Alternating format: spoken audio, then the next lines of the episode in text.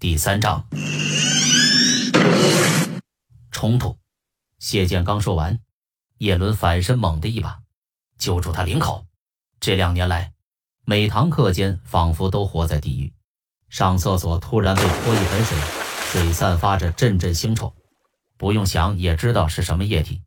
上课发现书本不在桌上，课后在垃圾堆里翻到被揉得破败不堪的纸页，再遭受了种种。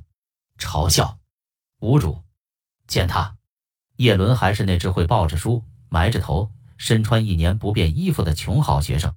他不还手、不告老师，是因为反抗霸凌在孤儿院时就做过了，结果只能管一阵，后来还越发严重，并不能解决根本。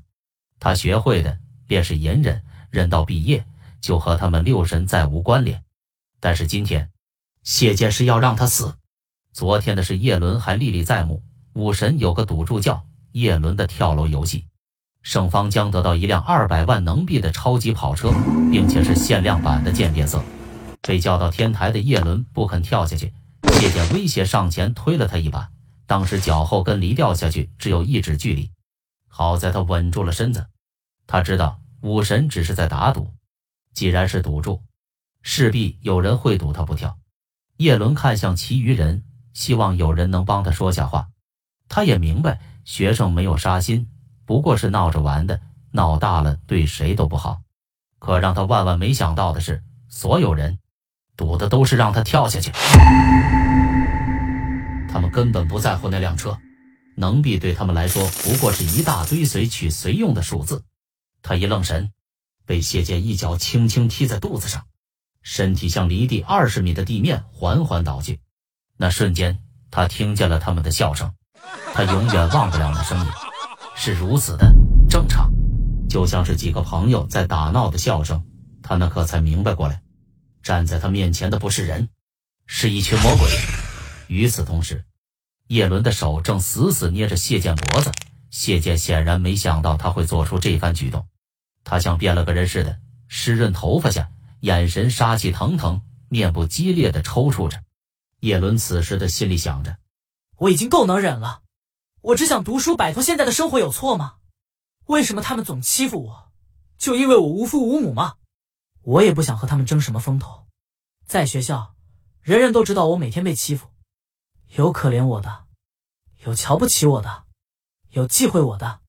反正不管怎样，学校男生女生从不和我讲话。这十来年，只有蓉儿愿意和我聊天。”我不介意啊，我只想好好读书，在能则找口饭吃。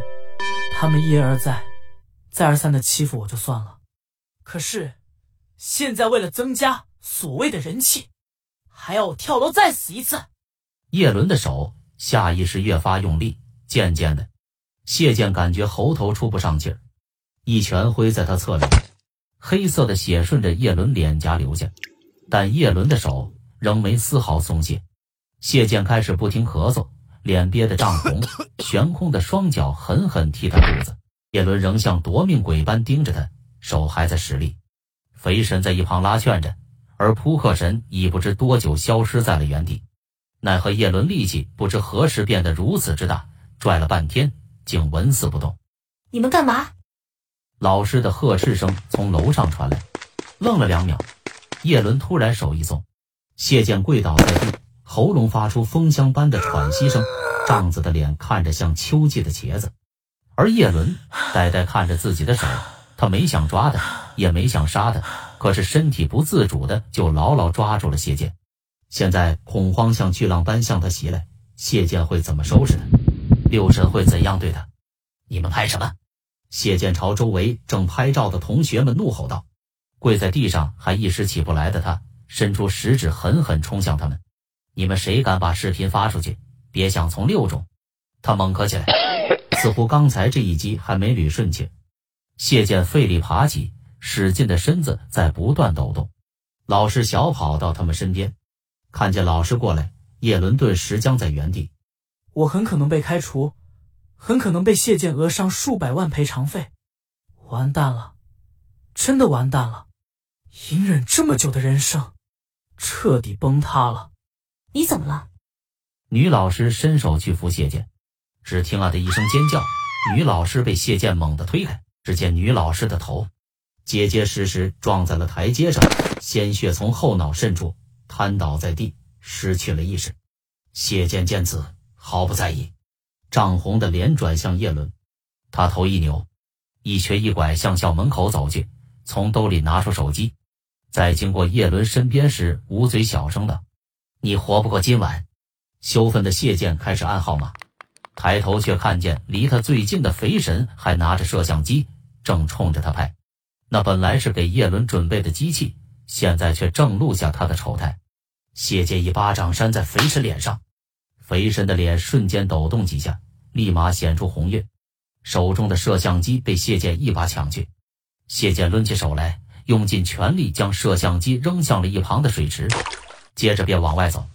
站在楼上的学生们见此情形，正激烈的叽叽喳喳，没人注意到站在二楼过道没有表情的扑克神也望着这一幕。上课铃声响起，片刻的喧闹逐渐消散，学生们都回到了自己的教室。昏倒的老师被其余教师们抬走了，他们嚷嚷着要赶紧找到谢剑。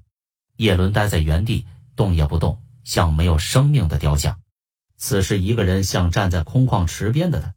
慢慢靠近，叶伦背对着，没有丝毫察觉。他的后背轻轻被拍了下，扭头看去，一个白皙的男生正对着他。此人正是叶伦班的班长，叶伦同学。上课了。班长看见叶伦像是失了魂的表情，证实了同学们刚才的传言。高二年级十二班的叶伦终于爆发了，单手拎起战神谢剑，差点让对方断气。有的发语音，有的发视频，短短几分钟的事，迅速在安静课堂上蔓延至了全校。叶伦走回教室，所有人都齐刷刷地望向他，他们像一群窥探真相的猫头鹰，就连还在摆书的老师手中的粉笔都停了下来。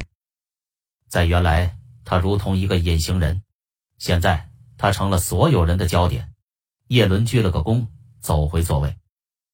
望着看向他的无数双眼睛，不知他们是怎么想的，是敬佩他，还是觉得他离死期不远吧？回到位子上后，叶伦偷偷拿出手机压在书下，急忙发了串紧急代码给蓉儿。谢剑整人从来都会事先问扑克，扑克会只给他最伤人的招式，而叶伦最大的软肋便是蓉儿。在发送消息五分钟后还没收到回复。叶伦心中隐隐感觉不对，他俩聊天一向都是秒回，现在都过了这么久了，蓉儿那边还没回信。叶伦手心渐生出汗液，握着手机的五指越发用力，屏幕边缘的裂痕在不断扩散。他现在最怕的是该不会发生了吧？手机传来简讯，叶伦忙低头去看，信息却不是蓉儿发来的，而是一个陌生号码。在点开信息的瞬间。教室里传出“砰”的一声巨响，叶伦站了起来，桌椅倒地，他低头死死盯着手机，全班再次整齐的望向他。手机上是一张蓉儿在便利店的照片，她梳着简单黑色马尾，穿着工作围裙，露出皓白牙齿，正对客人微笑，手里还拿着塑料袋，看来正帮顾客装食品。不不，叶伦仰着头。急的声都发不了。照片下有一段话，写的是：“今天能泽最高大厦将有位女生直播跳楼。”叶伦眼泪顺着眼角滑落，他脑子里现在只有三个字：“对不起，对不起，对不起啊！我不该惹你们，不该惹你。宁可跳下来的是我，他是我这世上唯一的亲人。”老师看见叶伦这样，也怔住了，在他眼里。叶伦一直是个勤奋、努力，就算被同学欺负也不气馁的人，但他现在怎么在上课途中就站了起来呢？难道他也变坏了吗？可老师不知道，就在他教的班里，真的有恶魔存在，而叶伦此时正被恶魔缠身。